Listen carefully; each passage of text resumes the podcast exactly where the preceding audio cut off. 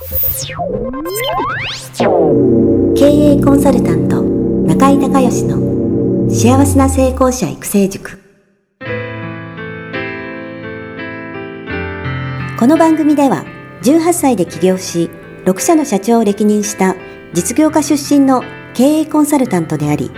自ら経営塾を主催する中井孝義がこれまでに1200人以上の経営者の方々の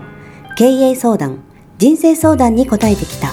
脳科学心理学とマーケティングを活用した独自のノウハウでビジネスと人生のバランスの取れた幸せな成功の実現をお手伝いしますリスナーの皆さん、こんにちは。経営コンサルタントの中井隆義です。今日はですね、久しぶりに脳科学の話をしたいんですけども、えー、記憶とね、えー、勉強法ということでね、えー、海馬の話をしたいと思います。東京大学の池谷裕二先生が、えー、学習の黄金比率というのを言われてるんですけども、これは何かというとね、予習、学習、復習。これ学習1に対して、えー、予習が、えー、0.5、復習が2倍と。えー、復習の方がね、え、物事を覚えていくのに、え、重要だと、え、いうことを言われてます。で、まずね、えー、予習なんですけれども、これね、えー、なぜ予習が必要かっていうと、脳はね、全体像を把握しないと、その各パートパートね、パートパートがどのように有機的に機能してるかっていうこと、このつながり。これがね、理解できないんです。だからその全体像を把握するっていう意味で予習をするのはすごく大事です。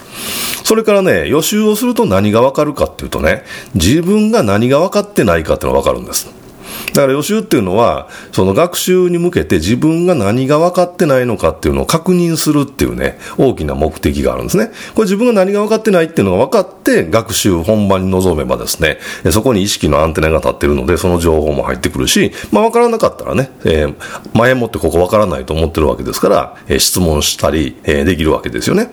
ところがね、予習しないで本番いきなり学習、例えば学校の勉強でもそうだし、えーセミナーとかでもそうですけど、行った時に、そのね、はてなはてなはてながね、もう3つ続いたら、もう脳はついていけないんですよ。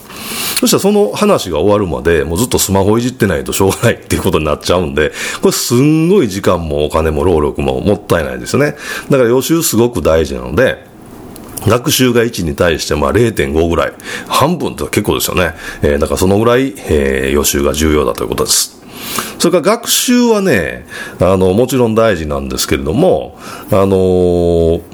そこでその分からないことをちゃんと分かる。で、理解するってことがものすごく、大事になってきます。で、覚えるのはもう反復でね、復習なんで、その、ここでは覚えるじゃなくて、えー、分かる、理解するっていうね、え、これすごく、え、大事です。それからね、あの、セミナーの、まあ、よくね、上手な受け方って、あ、なんかありますっていう話をね、えー、塾生さんの中に聞かれるんですけど、これね、僕なんかだったら、あ他の人のセミナーを受けてるときに、そのセミナーの話を聞きながら、これを自分のビジネスに、もしくは自分のクライアントさんのビジネスに、えー、転用したらね、えー、応用したら、これどういうふうなビジネスプランが作れるだろうとか、どこがどういうふうに良くなる、改善できるだろうっていう、要はもうね、話を聞きながらそれを覚えるとか理解するじゃなくて、それを使って何ができるかっていうことをずっと考えながら、えー、セミナーを受けてるんですね。だから、こう、よくね、あのー、講師の先生が 言ってることをもうあの、パソコンでずっと打ってたり、もうね、必死でメモってたりする人いるじゃないですか。ああいうのはもう全然良くないね。まあ、はっきり言って。そ、そんなことしても、あんまり意味ないんですよ。それより、そ、その聞いた話から、いかに実践できるアイデア。これを作り出せるかってことが大事なので、僕のノートのメモなんかその講師の先生が言ってることの、まあ、キーワードとかはちょこちょこっと書きますけど、どちらかというと、えー、それを使ってじゃあどういうふうにビジネスを展開していくのか、ビジネスプランを改善していくのかね、えー、みたいなことの、えー、メモ書きの方が多いです。で、これは学習。それから、学習はね、やっぱそういう、そういう意味でね、自分ごととして取り組む。それを聞いて、そこで覚えるじゃなくてね、こう自分ごととしてその話を捉える。そこに参画するというかね、参加するっていうんですかね。えー、これすごく、えー、大切なことだと思います。それから復習。これ復習はね、倍時間がね、いるんですよね。で、これね、脳の仕組みなんですけど、人間の脳って基本的に忘れるようにできてるんですね。で夜寝る間にこの海馬、海の馬と書いて海馬、記憶の司令塔海馬が、えー、夢を見るっていう状態。これは海馬の中で、今日一日海馬に入ってきた情報を再生して、でこの情報は残す、この情報は消すっていうのをね、こう毎日毎日寝てる間にやってるわけです。で、これすごく大事なことなので、え、言っときますけれども、この睡眠ね、このね、えー、レム睡眠、ノンレム睡眠って言って、眠りが深くなって浅くなってっていう、このワンセットが4セット。睡眠の時間については個人差があるんですけど、まあ短い人でも長い人でも基本的に4セットね、この、え、レム睡眠、ノンレム睡眠っていうサイクルがあって、このレム睡眠っていう睡眠が浅い状態、これが夢を見ている状態なんですね。で、これ4回あるんです。ところがね、これちゃんと寝ないとね、その、えー、夢を見ている間に会話が情報を整理してますから、例えば6時間毎日寝る必要がある人が3時間しか寝なかったと。そしたら半分ね、えー、会話が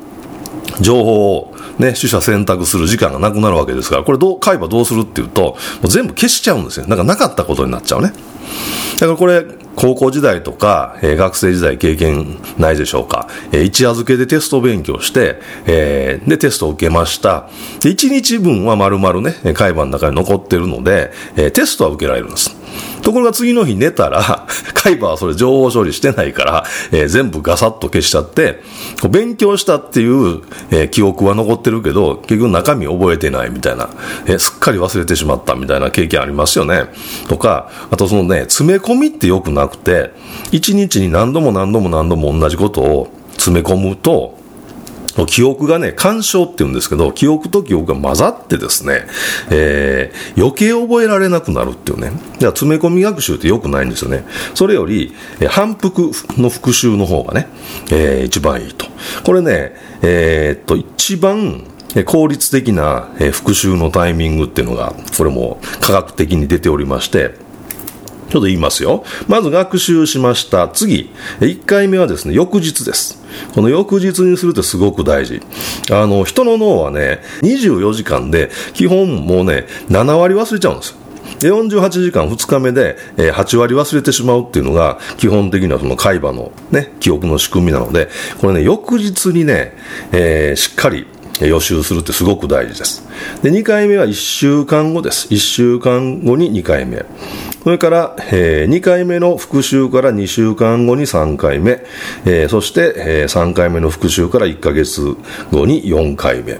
だから4回復習するとね、ほぼほぼ完璧に覚えられる。1ヶ月以内に4回復習するとほぼほぼもうそれだけでね、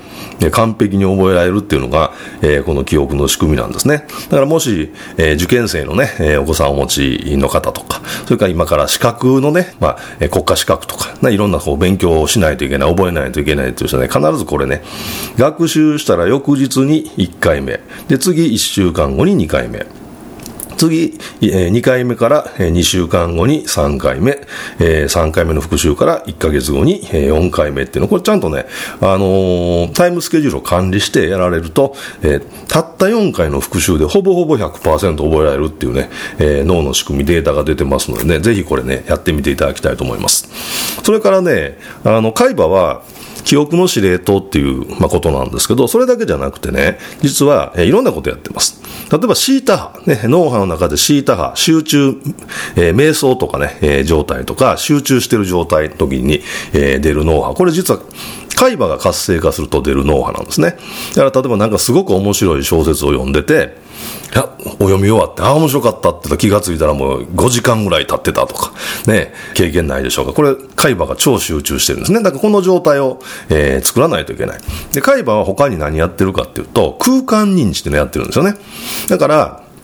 散歩してる間とか、車運転してる時とか、自転車乗ってる時とか、電車乗ってる時、そういう時になんか突然アイディア浮かんだりするでしょ。それ海馬が活性化して、えー、シーター波が出てるので、脳の中にある情報がね、結合して、えー、あっていう、ね、これやっといた方がいいとか、あ、いいアイディア思いついたみたいなのは全部海馬なんですよね。なので、あのー、これね、学習法、記憶法っていうことで言うと、動くとね、こう、海馬が、えー、その動いているところを自動的に計算するので、活性化するんですよ。だからね、あのー、英単語帳とかあるじゃないですか。ああいうね、単純記憶だったら、えー、っと、テーブルの周りをね、単語帳を声出して読みながら、ぐるぐる、ゆっくりぐるぐる歩きながら回る方が、で、会話が活性化するんで、机に座って単語帳を、まあもちろん読むだけより声出した方がもちろんね、あの、いいわけなんですが、あの、活性化するんで、単純記憶だったらそういう方が覚えやすかったりね。とか、なんかこう、もう勉強して疲れてきたな、煮詰まったなって言うと、やっぱ散歩するとね、あの、一番、あの、気が晴れるので、散歩するとか、もう雨の日で、えー、もう家から出るの嫌だなと思ったら、ちょっとその部屋の中でね、ぐるぐる歩いてみるとか、もしくはその見てる景色に座る椅子の位置を変えて、えー、脳に入ってくるその情報ですよね。えー、部屋の中の情報を変えることによって海馬を活性化するとか、まあそういったこともね、えー、含めて海馬をうまく、えー、利用するといいかと思います。で、とにかくね、えー、0.5対1対、2ということで、え学習の方がいいですね。復習がとにかく大事ですから、しっかりね、え復習して、え自分で脳の中にですね、記憶をしっかり、作っていくということことを特に勉強の場合はね、やっていただけたらと思います。ということで、今日は、え品川のオフィスから、え記憶とね、勉強法と、ね、記憶法というお話をさせていただきました。え今日も最後まで聞いていただいてありがとうございました。